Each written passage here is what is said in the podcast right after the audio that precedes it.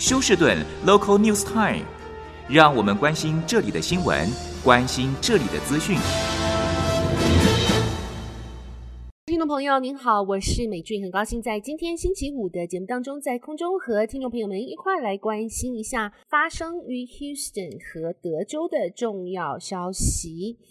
那么，首先和听众朋友们。播报的是，那么呃，德州教育局已经向德州各个学区表示呢，将会有一个新的对学校的评比方式。那么在过去，德州教育局使用这一个 grading system 啊，或是打分数的成绩单是 A 到 F。那么现在呢，新的评比方式不晓得将会和之前有什么样子的变化。不过，德州教育局和州政府的宣告，这一个新的评比方式已经惹火了许多呃德州的学区，因为他们表示呢，啊、这个新的评比方式会造成许多的混淆不清而且不公平的啊、现象发生。目前，德州教育局还没有做出回应，或是说。这个评比方式是如何比照？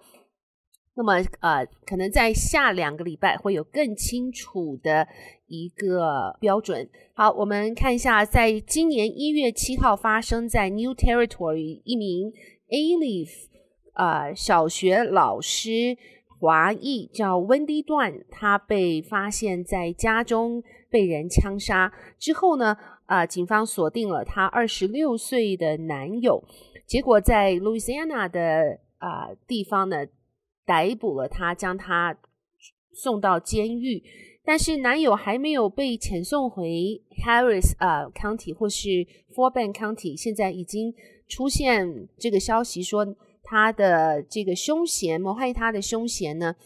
在 Louisiana 的监狱中自杀身亡了。现在啊、还细节还并不清楚，正在。啊，警方正在厘清当中。好，另外，在昨天，Huntsville 的监狱，呃，德州处死了他们今年第五个死刑犯。那么，他是在三十多年前，因为这个毒品的纠纷，将一家总共有五口，再加上一名邻居呢，进行可以说是啊、开枪致命性的处死射杀，造成四人四个年轻人啊、被绑在一起，然后向他们头部开枪，其中还有一名年轻人啊、是一名怀孕的妇女，另外两人中枪，但是啊、都侥幸的活了下来。那么这一名。凶嫌叫 Arthur Brown，昨天被使用这个致命的毒针处死，一直到他临死之前，还是十分的没有悔意，表示说自己是被冤枉的。好，另外这则新闻是一名男子叫 Abraham Bravo Segura，四十二岁的他被逮捕，说他将一名女子锁在。他的这个 trailer 当中有四年之久，那么在昨天被逮捕之后，法官设他的保释金为十五万元。他本身则表示这这完全不是真实的，但是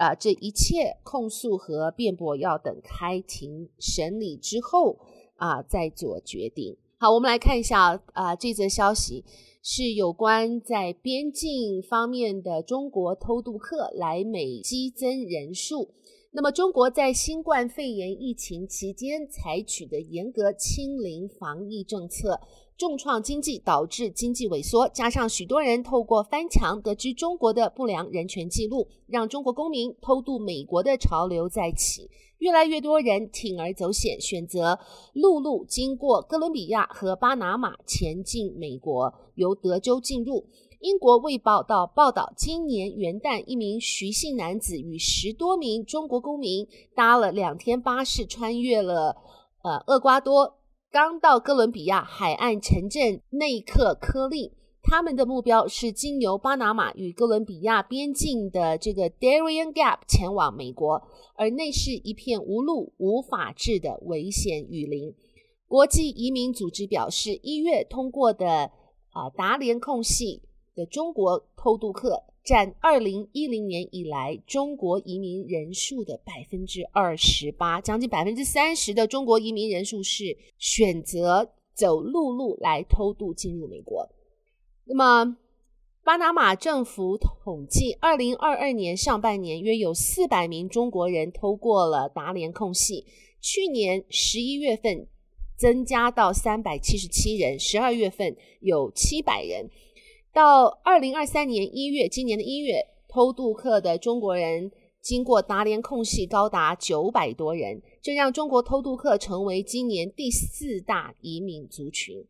中国严格的防疫政策与中国国家主席习近平的镇压统治，让数千人逃离中国。中国网络流行语“润学”兴起，只研究如何离开中国，移民更到繁荣的移民到繁荣的国家。好的，亲爱的听众朋友，谢谢您收听美君为您翻译、编辑播报的德州以及休斯顿方面的新闻。在这边特别感谢世界日报新闻网提供的资料。祝福您有一个愉快的周末。我们下周一同一时间再会，拜拜。